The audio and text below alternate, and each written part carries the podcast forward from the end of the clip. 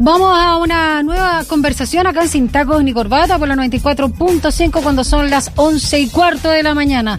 Vamos a hablar de este proyecto T, ¿no? que surge desde el Centro de Estudios en Psicología Clínica y Psicoterapia, el CEPS, de la Universidad de Portales, con el objetivo de otorgar atención psicológica y consejería gratuita a personas trans de género no conforme y de género diverso, como también a sus familias, parejas y comunidades. Hay que decir además que un 89% de los consultantes del proyecto presenta algún nivel de sintomatología depresiva, de los cuales la mitad es moderada a severa. Y en una cifra alarmante, el 44% presenta indicadores tendientes al suicidio. Queremos eh, conocer un poco más eh, sobre este tema y para ello ya estamos en línea con el director del Centro de Estudios en Psicología Clínica y Psicoterapia CEPS UDP, Claudio Martínez, a quien estamos saludando. ¿Cómo está Claudio? Muy buen día. Hola Claudio. Hola Rodrigo, Daniela, muchas gracias por la, invitación.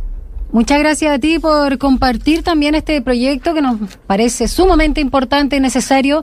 Y lo primero que nos gustaría preguntarte es cómo surge, por qué, los motivos, los diagnósticos que tienen a propósito también de la comunidad trans. Y digo comunidad porque eh, también hablamos justamente de sus parejas, sus familias, como también eh, mencionábamos en la introducción. Bueno, este, este proyecto en realidad nace también dentro de este, de este centro que, que yo dirijo y que llevamos años haciendo investigación, docencia, formación en, en, el ámbito de la psicoterapia y salud mental con diversidades sexuales.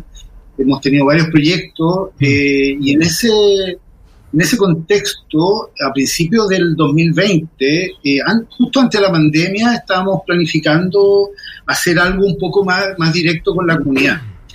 Eh, y a mí hace tiempo me, me, interesaba poder trabajar fundamentalmente con las comunidades trans y de género no conforme en Chile, por las inmensas necesidades, digamos, que me había dado cuenta a través de las otras investigaciones, de la importancia que, que, que hay de, de, de, que tengan una, un acceso a salud mental eh, un, un, poco más, más eh, con menos barreras, por decirlo así. Uh -huh. Entonces, eh, luego llegó la pandemia y al medio de la pandemia se nos ocurrió lanzar ya este, este programa que veníamos planificando, sobre todo porque eh, los hospitales y que tienen, los pocos hospitales en Chile que tienen unidades de, de apoyo psicológico a personas trans, eh, estaban siendo eh, o cerrados estas unidades o el personal estaba dirigiendo todos sus esfuerzos para el, la crisis sanitaria que se estaba viviendo, por lo tanto decidimos eh, lanzar rápidamente esta eh, online eh, a través de la plataforma Zoom, lanzar esta, esta iniciativa en junio del 2020. Claudio, te quiero interrumpir un poquito porque me gustaría que como medio de comunicación también eh, pudiéramos informar de forma precisa justamente eh, estas nomenclaturas. Si no puedes hacer la diferencia para que todos sepan de qué estamos hablando cuando nos referimos a personas trans, a personas de género no conforme y personas de género diverso. Sí. Bueno, lo que pasa es que el, la, el, el nombre trans o transgénero, hoy, hoy, en día, por ejemplo, se usa trans con un asterisco, mm. para indicar fundamentalmente que estamos hablando de una población múltiple, muy diversa, muy amplia y que es difícil de alguna manera concentrar ahí eh, eh, como el, lo que te pueden encerrar ciertas categorías. Por lo tanto, hay tenemos a personas con género fluido, que, fluyen en términos de su expresión de género, eh, como, o como mujer, como hombre, o algo también andrógino eh, o intermedio. Eh, estamos hablando siempre de un espectro de, la diversidad, de la diversidad de género, que no esté solamente definido por estos dos extremos, ¿no? que son lo masculino y lo femenino, hombre-mujer, eh, macho-hembra, etcétera, como que de alguna manera ese binarismo eh, se ha ido rompiendo desde hace muchos años, porque es un binarismo instalado culturalmente eh, y que de alguna man manera muchas personas que no se identifican con, con ese binario no, le, les cuesta mucho ubicarse desde el punto de vista identitario, entonces sí. tienen ahí una, una dificultad con su propia eh, con su propia identidad y eso las hace sufrir, obviamente. Uh -huh. Entonces, Claudio, eh, ya adelantábamos algunos números. ¿ah? 89% de los consultantes del proyecto tienen algún nivel de sintomatología depresiva. Eh, de, eso, de ellos la mitad es moderado severa y además esta es la cifra que obviamente preocupa bastante. 44% presenta indicadores tendientes al suicidio. ¿Te parece si detallamos un poquito más estos datos y algunos otros que tal vez te parece interesante poder relevarlos? Mira, la verdad es que eh, son, son datos que se repiten con la literatura internacional desde hace muchos años. O sea, la, en general, la población de las diversidades sexuales y de género eh, tienen una disparidad negativa con respecto a la población heterosexual en general, eh, con respecto a salud mental. Siempre tienen índice eh, peores, digamos, en ese sentido más negativos, asociado un poco a, lo denominado estrés de minoría, ¿no? Como, eh, y entre esos eh, eh, indicadores negativos de salud mental está el tema del suicidio, la depresión, las crisis de ansiedad, etcétera, y eso no es muy distinto a la población que nos consulta a nosotros. Nosotros hacemos una especie de screening inicial a todos nuestros pacientes mayores de 16 años que, que llegan al programa eh, y, muestran desde su autopercepción estos indicadores eh, que, como te digo, no son muy distintos, pero son preocupantes, obviamente. Por lo tanto, nos abocamos rápidamente a situaciones en crisis, sacarlos de, ese, de, ese, de ese momento donde el pensamiento suicida está, está más instalado. Y bueno, y algunos de ellos en realidad tenemos que acompañarlos eh, mucho más intensamente eh, con psiquiatría, por ejemplo, cosas así. Estamos hablando con Claudio Martínez, director del Centro de Estudios CEPS de la UDP, a propósito de este proyecto T, que entrega apoyo psicológico gratuito a personas trans.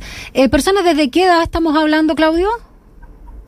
Nosotros tenemos desde los 12 a los 57 años. Ese es el, rango eh, de edad de personas que atendemos, digamos. Tenemos más de 105 personas que hemos atendido en un año y medio eh, los, los, menores de edad o las menores de edad en general llegan con su familia. Eh, son varias familias las que, las que piden eh, consulta por sus hijos o hijas y de alguna manera ahí hacemos o apoyos individuales a los niños o niñas o también a la familia como, como sistema. ahora, el promedio de edad, un promedio joven de nuestros consultantes, 24 años es bastante joven la, población. Que... Claudio, cuando hablabas ¿no? de, estos dolores, dolores del alma, del cuerpo, de estas mm. experiencias donde hay mucha ignorancia y por lo tanto discriminación, al momento de compartir sus experiencias, ¿a qué apuntan los pacientes? Sobre todo hablemos de algo más transversal, generalizado, eh, no sé, la mala relación familiar, eh, la violencia, eh, que puede haber la misma discriminación en sus ambientes, sus entornos, quizás a veces no los entornos, pero sí en el espacio público, en la calle. Cuéntanos un poco también de la responsabilidad que tenemos como sociedad. Bueno, eso justamente tú lo has dicho, lo más transversal eh, en, general es eso, ¿no? Como la, violencia y la discriminación en los diferentes espacios más públicos, ¿no? De ahí la importancia del tema de, de, la garantía de, derechos, digamos, de las leyes, etcétera, que nos dan un marco. Sin embargo, no es suficiente. Y ahí los medios son muy importantes porque el, tema de educar a la, a la gente es lo más importante, ¿no? Eh, estamos hablando de adolescentes, de chicos 15, 16, 17 años que temen salir a la calle muchas veces, eh, que eh, incluso a veces en su familia lo pasan muy mal, por lo tanto a veces tienen que irse de sus casas, hacen pequeñas comunidades a los 16, 17, 18 años, entonces mm. tienen que abandonan colegio, abandonan mm. el estudio, no, tienen pocas oportunidades laborales. O sea, de alguna manera hay un contexto eh, social vulnerado muy importante y eso obviamente debe ser una responsabilidad de toda la sociedad. Sí. Claudio, eh, me llamó la atención cuando planteaste el tema de las familias, eh, que quienes consultan cuando se trata de menores generalmente van acompañados de sus familias. Aquí nos encontramos con un cambio que también me parece importante de poder visibilizarlo, de cómo los propios grupos familiares están de alguna manera tomando uno de estos casos. Sí, eh, para nosotros es muy importante eh, cuando a veces nos consultan desde colegios, por ejemplo, que tienen alguna, alguna situación con una niña, un niño, eh, y, les pedimos que quienes consulten sean sus familias, porque es el núcleo directo y nos interesa a nosotros evaluar cómo ese, ese espacio más cercano al niño o niña está haciendo, si es seguro o no es seguro, por ejemplo, y cómo nosotros podemos influir en esa seguridad. Porque cuando un espacio se hace inseguro, y el espacio que, que, debe ser eh, protector desde el punto de vista amoroso, desde el punto de vista de las necesidades básicas, etcétera, no está funcionando de esa manera, el impacto que eso tiene sobre la salud mental de esos chicos o chicas es terrible. Por lo tanto, eh, eso es lo peor que nos puede ocurrir. Por lo tanto, ahí la intervención con los padres es muy importante. Ahora, en eso tenemos padres que vienen a pedirnos que nosotros enderecemos a sus hijos, cosa que obviamente nosotros no hacemos, digamos. Eh, eh, lo que hacemos fundamentalmente es poder educar, poder mostrar esta, esta realidad que a veces no cuesta eh, entender, pero partimos empatizando con la, con la familia, partimos empatizando con, con, lenguajes distintos, con una realidad cultural y social diferente a la que no están acostumbrados. Eh, es un trabajo arduo, pero, pero es eh, tremendamente satisfactorio cuando los papás renuevan su, su amor y cariño por sus hijos o hijas. Claudio, eh, con lo que nos dices entonces, eh, el que esté en las familias involucradas no necesariamente eh, da cuenta de apoyo. No necesariamente da cuenta de apoyo, pero ya el, el, hecho de consultar, hay una búsqueda, ¿no?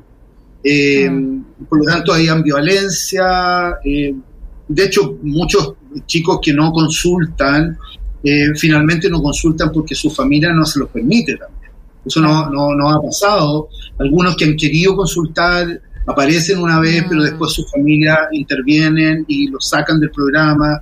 Entonces, eh, se transforma en, algo bien, bien, bien difícil. Por lo tanto, es un paso cuando, eh, aun, cuando estén con mucha reticencia, con muchos miedos, lo cual nosotros lo entendemos, eh, llegan a acompañar a sus hijos o hijas, eh, eso es fantástico nosotros. Bueno, pero ahí es súper importante el tema de la garantía de la niñez, ¿no? Y la autonomía progresiva, sobre todo también para estos casos.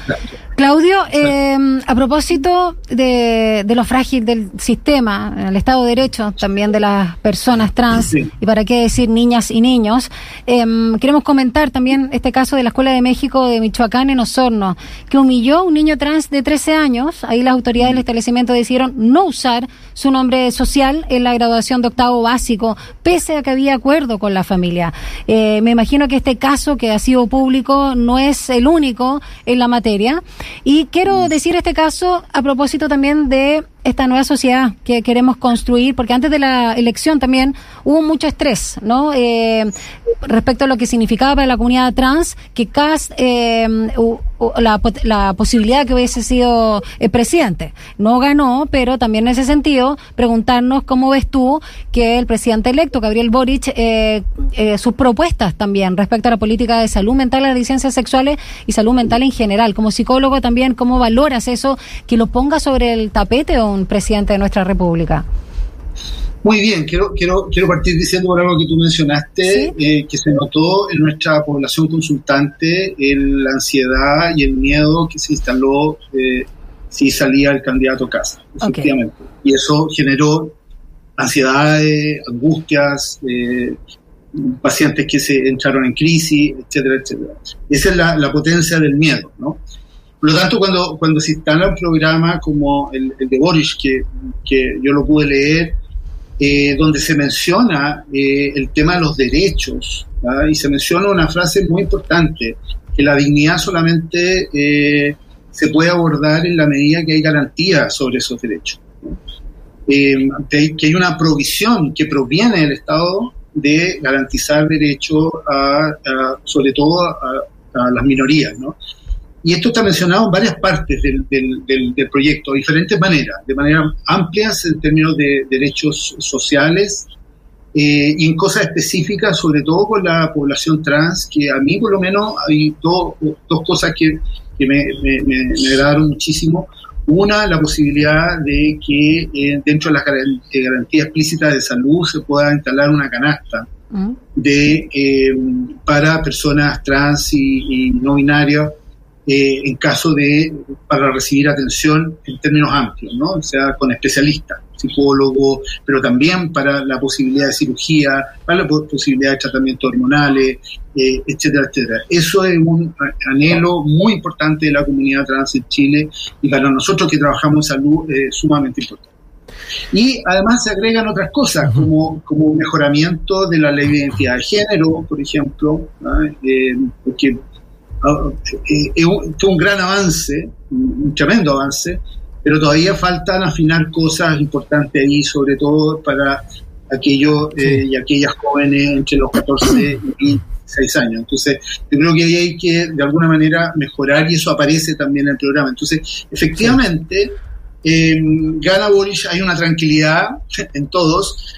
Eh, en ese sentido, ¿no? Como en, tranquilidad sobre el miedo, mm. hay mayor esperanza, y además vienen cosas concretas. Yo espero que se puedan, se puedan eh, eh, llevar a cabo, pero por lo menos están ahí en el programa y son exigibles, me imagino, y no son pocas, son, son varias, varias eh, cambios importantes. Excelente, excelente, Claudio.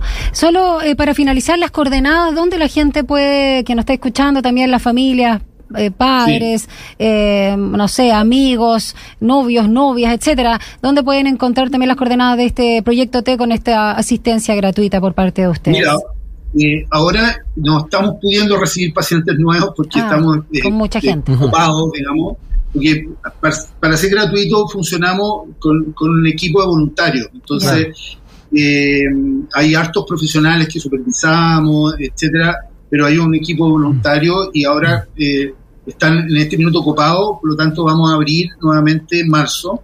Pero basta con que nos no, envíen un correo eh, a proyecto-t minúscula eh, arroba mail.udp.cl.